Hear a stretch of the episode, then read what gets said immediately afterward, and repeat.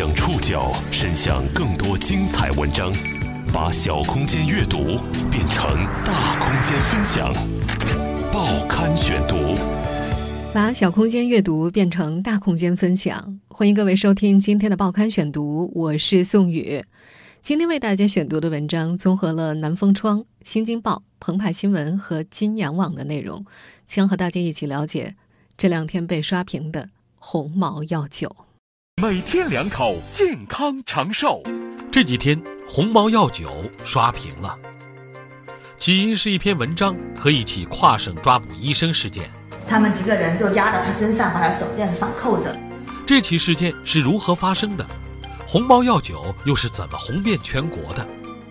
它是那位医生文章中所描述的所谓毒药吗？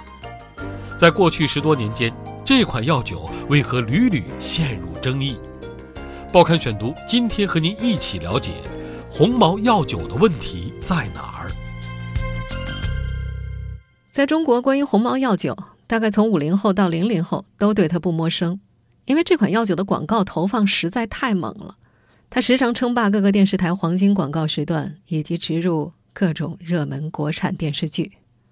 最近几天，它又火了，起因是一篇科普文章以及后续发生的内蒙古便衣警察。跨省追捕广州医生事件，众生喧嚣之下，药酒本身被推上了风口浪尖。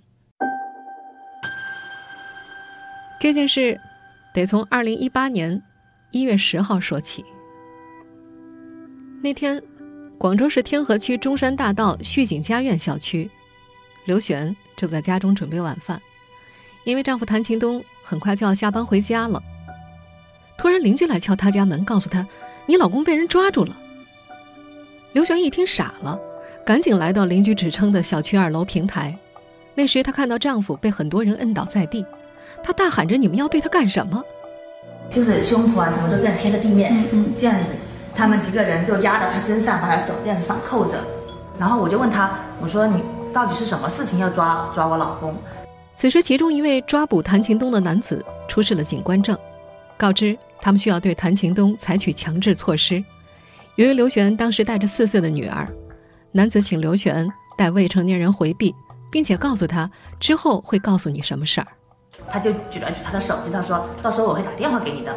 他说现在我不方便跟你讲，然后他就赶我走，然后我就只好回去了。大概过了十来分钟以后，我我又下楼去看，就不在了，他们就走了。第二天。刘璇从谭秦东的母亲那儿得知，警方通知称，谭秦东已经被带到了千里之外的内蒙古自治区凉城县。今年三十九岁的谭秦东，二零一零年硕士毕业于中南大学湘雅医学院，二零零八年和二零一一年先后取得医师资格证和临床执业医师资格，后在南方医科大学第三附属医院工作。二零一五年左右，这位医生开始创业。谭琴东为什么会被带走呢？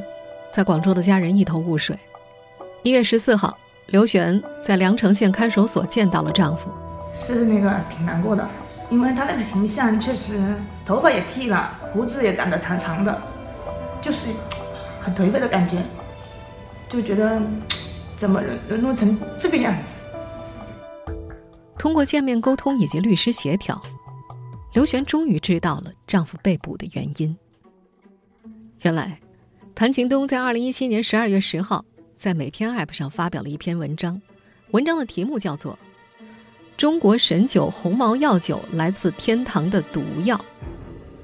他在文章中写道：“人在步入老年之后，心肌、心脏传导系统、心瓣膜、血管、动脉粥样等发生变化，而高血压、糖尿病的老人尤其注意不能饮酒。”他认为红毛药酒的消费者基本都是老年人。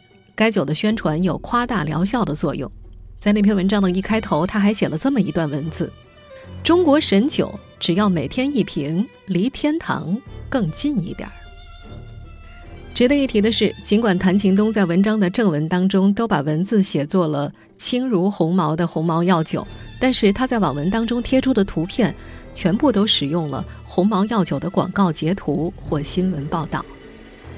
根据内蒙古凉城公安通报。二零一七年十二月二十二号，鸿茅药酒运营主体内蒙古鸿茅国药股份有限公司报案称，网上大量不实言论和虚假信息，导致多家经销商退货，给鸿茅国药股份有限公司造成重大损失。通报中还表示，聊城公安二零一八年一月二号立案侦查，经查毒药一文大量传播，谭秦东涉嫌损害商业信誉、商品信誉，具有社会危害性，有逮捕必要。根据警方的起诉意见书可以得知，被抓捕的时候，谭秦东的这篇文章，包括微信群、朋友圈和网站点击加起来也不过三四千，转发分享呢不过一百多次。但是鸿茅药酒方面声称，受到这篇文章的影响，有两家医药公司、七名市民要求退货，涉及货款近四百万元，造成利润损失大约一百四十二万。四月十五号，凉城警方通报，谭秦东的案件已经移送检方。此前呢，凉城公安已经移送过一次案件至检方，检方在三月二十三号要求公安补充侦查。现在，当地检方审查决定是否提起公诉，关系到。谭秦东被采取强制措施三个月之后，能否恢复自由身？涉事医生为什么要发那篇文章？涉事医生文章中所提到的毒药说法准确吗？医药界人士又是如何看待这一说法？报刊选读继续播出：鸿茅药酒的问题在哪儿？谭勤东的妻子刘璇在接受《新京报》采访的时候表示，谭勤东的父亲也曾经饮用过鸿茅药酒。丈夫之所以关注这一产品，发布相关文章，是出于职业本能。他父亲好像也吃喝过这个鸿茅药酒，然后没什么效，他就是也也说过他父亲，他说你你别信这个广告，然后你不适合喝的那些。谭勤东的代理律师、广东顺华律师事务所律师胡定峰表示。谭勤东曾经于三月十二号向凉城县公安局递交申诉书，其中提出发布文章的目的是为老年人提出忠告。新京报的记者查询发现，谭勤东的名下共有三家企业，其中有两家是专注医药科技领域的。在文章被进一步传播之后，也有人质疑这位医生发文的背后可能有商业目的。不过，代理律师胡定峰否定了这一说法。他公司的经营范围就是做医学、美容、呃皮肤病之类的，他没有从事这个药酒生产行业，也没有跟这些行业打过交道。目前，谭京东在美篇上发布的“毒药一文”的账号已经由其妻子注销了。根据红星新闻的报道，谭勤东在询问笔录当中说道：“毒药那篇文章是受一个不认识的微信朋友的鼓动，头脑一热就发了出去。”其标题“毒药”二字，是为了博取读者的眼球。从现有资料来看，谭勤东被逮捕和“毒药”这一用词不无关系。根据谭勤东表示，自己那篇文章的内容来自一篇名为《奇葩六十七种药材能治四十七种病，一千一百六十九个广告的国药鸿茅药酒坑人到什么时候》的文章，作者呢是医生欧倩。不过，在欧倩医生的这篇文章当中，并没有像谭勤东那样直接把鸿茅药酒叫做毒药。欧医生的文中表述是：鸿茅药酒的六十七种中药材当中，不乏何首乌、附子、乌药、半夏之类的常见毒性中药材。作为国内药酒行业中的品牌销量都领先的头部产品，鸿茅药酒是否含有毒物，在这一点上是存在争议的。医疗自媒体丁香园的一篇文章就表示，中药材何首乌有明确的肝毒性，另外，槟榔酒精成分为一类致癌物。他们认为，只要是明确或者可能的人类致癌物，并不存在安全剂量。在鸿茅药酒的说明上，成分是制何首乌，而并不是前面所提到的何首乌。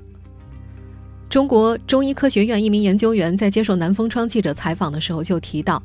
制何首乌呢，是经过炮制减毒的何首乌，长期大量服用具有一定的毒副作用，也是有一定的使用禁忌症的。根据这位研究人员了解，对于何首乌的肝毒性，目前没有确切的实验室或者临床大样本数据支持毒性结论。他还表示，中药对有毒中药的使用是有严格剂量控制的，中国药典里有明确说明。上述提到的几种有毒中药也都经过了临床前和临床上的长期用药安全性研究，包括动物和人。只要在药典规定剂量内用药，即使长期使用，也不会造成明显的毒副作用。从剂量上看，红毛药酒也还不足以成为毒药。中药理论专家梁爱华在接受采访的时候也提到这样的观点：不能够抛开剂量去谈毒性。他说。作为食品的食盐，正常用量不会造成毒性啊。如果吃的太多，也可能会造成毒副反应，这是同样的一个道理。梁爱华认为，根据红毛药酒的配方、制法、质量标准以及说明书规定，一天红毛药酒的服用量三十毫升。人们一天服用上述各种中药只有几十毫克，这种剂量是非常低的。当然，这种安全性讨论的前提是，把红毛药酒视为药物。注意用量、适用症和禁忌人群。而过去十多年间，红毛药酒所引发的争议，源于宣传广告当中它的定位在药物、保健品和食品之间越来越模糊化。广东医生被跨省抓捕，让红毛药酒陷入争议。实际上，过去十多年内，这款药酒已经多次被舆论裹挟。在你的印象中，红毛药酒是药品还是保健品？这轮喧嚣中，多家媒体提到的红毛药酒广告违法两千六百三十次，又是怎么回事？报刊选读继续播出：红毛药酒的问题在哪儿？鸿茅药酒的品牌所有者和生产方是内蒙古鸿茅国药股份有限公司，注册地址位于内蒙古自治区凉城县。官网信息显示。鸿茅药酒创始于一七三九年，至今两百七十九年，并且于二零一零年获评中华老字号。在官方商城当中呢，这种酒的单瓶售价是两百九十八块。在你的印象当中，鸿茅药酒是酒、是药还是保健品呢？在以往我们提到保健品欺诈的新闻当中，经常会见到有些三无食品充当保健品。或者有的保健品呢，假装自己有治病作用，宣称自己是一种药物，面向有治病保健需求的特定人群是销售。但是，鸿茅药酒的宣传策略是反其道而行之的。根据鸿茅药酒在国家食药监总局的备案信息，鸿茅药酒产品类别为中成药，非处方药，批准文号为国药准字 Z 一五零二零七九五。在它的药品说明书上明确写着，这款药品的功能主治为祛风除湿、补气通络、舒筋活血、健脾温肾，用于风湿麻痹、筋骨疼痛、脾胃虚寒、肾亏腰酸以及妇女气虚血亏。同时，禁忌事项里还注明：儿童、孕妇禁用，阴虚阳亢者和肝肾功能不全以及酒精过敏者禁服。注意事项里还提到，有高血压、心脏病、糖尿病等慢性病严重者，应该在医师的指导之下服用。服药七天症状无缓解，应该在医院就诊。还有严格按照用法用量来服用。但是，有多少人知道它是需要严格按照用法用量服用的药物呢？腰腿不痛，关节好，生活才能更美好。我们现在听到的就是这款药酒的广告。红毛药酒，祝您每天两口，健康长寿。在类似于上述“每天两口把病喝走，每天两口健康长寿”的广告语的影响之下，大众印象里的鸿茅药酒更加接近一种保健品，模糊了药品的属性。当然，要了解它的广告投放到底有多么凶猛，我们还是要通过更加直观的数据。国家食品药品监督管理总局官网信息显示，鸿茅药酒一共取得了一千一百九十二个药品广告批准文号，创下了国内所有药品广告最多的记录。来自《证券时报》的报道还提到，尼尔森网联 AIS 全媒体广告监测显示，去年一月到十一月，内蒙古鸿茅实业股份有限公司替代宝洁公司位列投放广告企业第一位，投放总额同比增长百分之五十五点九。而根据央视市场研究媒介智讯的数据，二零一六年红毛品牌在电视广告中的投放额是，一百五十亿元。就这样，过去十多年间，在红毛的营销之下，这款药酒从非处方中成药到达了礼品市场，成为送给长辈亲人的健康酒，进而还向餐桌市场前进。相信爱看国产电视剧的朋友，也一定在不少热播都市剧当中见过这款药酒的植入广告。在那些电视剧的画面当中，鸿茅药酒经常和食物一起摆在餐桌上，剧中人物不论男女老少，经常端起药酒一饮而尽。另外，在许多药店的显著位置也会摆满它的促销装，三瓶一盒，六瓶一箱。这款服用七天症状无缓解应该就医的药品被打包销售，甚至有的药店工作人员还建议顾客最好一次买三箱，这样可以喝一年。如此凶猛的广告的另一面是，过去十多年，它也多次出现在了违法宣传的名单上。二零零七年修订之后的药品广告审查发布标准正式实施。从这一年开始，鸿茅药酒频频出现在监管部门公布的违规宣传企业名单上。二零一五年九月一号，新广告法实施当月，鸿茅药酒因为使用明星代言被上海工商立案，这也成为新的广告法实施之后被查处的广告违规第一案，继而被停止销售。根据人民日报旗下的健康时报二零一七年八月报道。红毛药酒广告曾被江苏、辽宁、山西、湖北等二十五个省市级食药监部门通报违法，违法广告次数达到两千六百三十次，被暂停销售数十次。在国内，酒厂通常采取的是经销商制度，红毛也是这样，由一级经销商向酒厂进酒进行零售，或者是倒卖给二级经销商。过去在出现违法广告的时候，红毛曾经澄清部分。是各级经销商所为，从而以此来摘除自身的责任。不过，国内一家知名酒厂的市场公关人员在接受南风窗采访的时候就说：“经销商谁会那么干啊？傻呀！”他表示，酒厂的宣传一般都是统一的，有的时候会签合同，是不同的酒厂而定。他还说，经销商违法，酒厂也是跑不了的，因为酒厂没有起到监管督查的作用嘛。就这个问题，南风窗的记者曾经多次致电留言红毛药酒官方和他们的品牌宣传部人员，但是截止目前，并没有得到正式的回复。就这样，在“每天两口把病喝走”“每天两口健康长寿”等广告语影响下，大众印象中的红毛药酒更接近一种保健用品。那么，在广告中模糊药品属性，到底有什么危害？报刊选读继续播出：红毛药酒的问题在哪儿？说到这儿，我们也不难发现，广东那位医生犯了标题党的错误。他简单粗暴地说红毛药酒是毒药，确实不太妥当。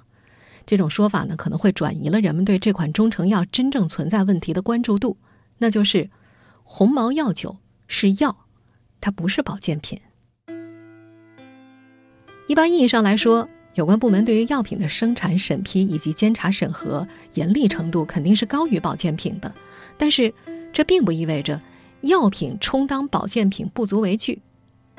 药品它是需要针对适用症、区分禁忌人群来使用的，否则可能会对人体造成伤害。中国中医科学院一名研究人员就表示，药品如果和保健品、食品混用，可能会发生交互反应。早期大家对药物性质作用的认识不足，大剂量或者不合理用药，违反用药禁忌，造成毒副作用高发。另一方面，业内人士还提到，药品审核比保健品审核严格，只是在一般意义上而言，中药古方产品未必如此。一名在医药行业从事药物开发和管理近十年的人员透露，药品审批具有比保健品审批更加严格的流程。也就是说，一般情况之下，药品要经历更加严格的有对照实验的安全性、有效性论证。但是现在保健品的审批也趋于严格了。但具体到中药的话，可能还有一部分中药古方未必有那么严格的临床实验论证。这位医药开发人士在接受南风窗采访的时候提到，我国的药品分为化药、中药、生物药三类。其中，化药和生物药是按照国际上公认或者通行的开发审批流程在做，也就是要经过药物研发、临床前动物实验、申请临床批件、临床研究、申请药证、报产、上市等过程，在临床实验阶段，分别要在动物、人体上验证安全性和有效性，进行对照测试，非常的谨慎和严格。而中医古方呢，是另成一套理论体系的。上述这位医药研发人员提到，没办法说他错，也不能验证是对的，它是一个特定的存在。根据他的介绍，根据《中药注册管理补充规定》，来源于古代经典名方的中药复方制剂，目前仍广泛应用，疗效确切，具有明显特色与优势的清代以及清代以前一级所记载的方剂，现阶段大部分只需要在动物上测试安全性，而没有进行人体上临床实验。这位研发人员表示。即使药品审批比保健品严格，也并不等于拿到药字号的品种就比保健品好。他提到，药品是有明确的适应症和禁忌的，不是什么人在什么情况下都能随意服用的。当然，保健品也一样，它也有特定的适用人群。中药的特定性质是目前一些中医西医争论的焦点所在。在一名医疗咨询行业人士看来。包括鸿茅药酒在内的中成药可能都面临相关的问题，是否对药物做持续性研究，以及探讨药物的有效性？他认为，为历史补课是以后中成药发展远景的必做功课。为历史补课显然需要一段不短的时间，在这一事件引发喧嚣的当下，我们还应该关注哪些问题？报刊选读继续播出：鸿茅药酒的问题在哪儿？针对广州执业医师谭勤东发帖吐槽鸿茅药酒被跨省抓捕一案，内蒙古自治区凉城县公安局四月十五号通过官方微博对事件进行了通报。在全国舆论一片哗然的情况之下，凉城县公安局主动进行回应是值得肯定的。不过，相信很多看过这份通报的人，并不能够因此打消心中的疑虑。《新京报》的评论指出，损害商品声誉罪在刑法上有非常严格的界定。根据我国刑法，只有捏造并散布虚伪事实，损害他人的商品声誉，给他人造成重大损失，或者有其他严重情节的，方才可能构罪。根据公安机关的通报，相关部门应当是以致。多家经销商退款退货，给鸿茅国药股份有限公司造成重大损失，从而认定谭某涉罪。但是，这需要公安机关向公众提供足够的证据，证明谭某捏造了虚伪事实，以及谭某的网帖和鸿茅国药的损失之间存在的直接因果联系。另外，澎湃新闻的评论也提到，鸿茅药酒是非处方药，不同于一般的酒或者保健品。它的质量怎么样，功效如何，关系到千家万户的生命健康和财产权利。事情发展到这个地步，无论是在业界还是在地方监管部门眼中，这款酒的安全性和其作为非处方药的资格都已经留下了很多问号。在这样的背景之下，除了地方监管部门对鸿茅药酒的违规广告予以干预，更要在源头上打消公众的焦虑，消除一些不必要的联想。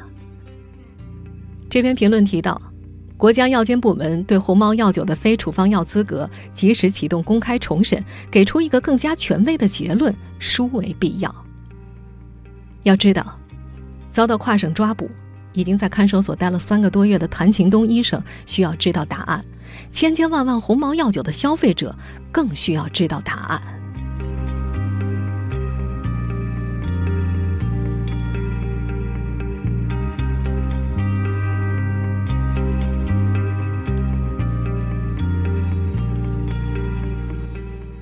听众朋友，以上您收听的是《报刊选读》，鸿茅药酒的问题在哪儿？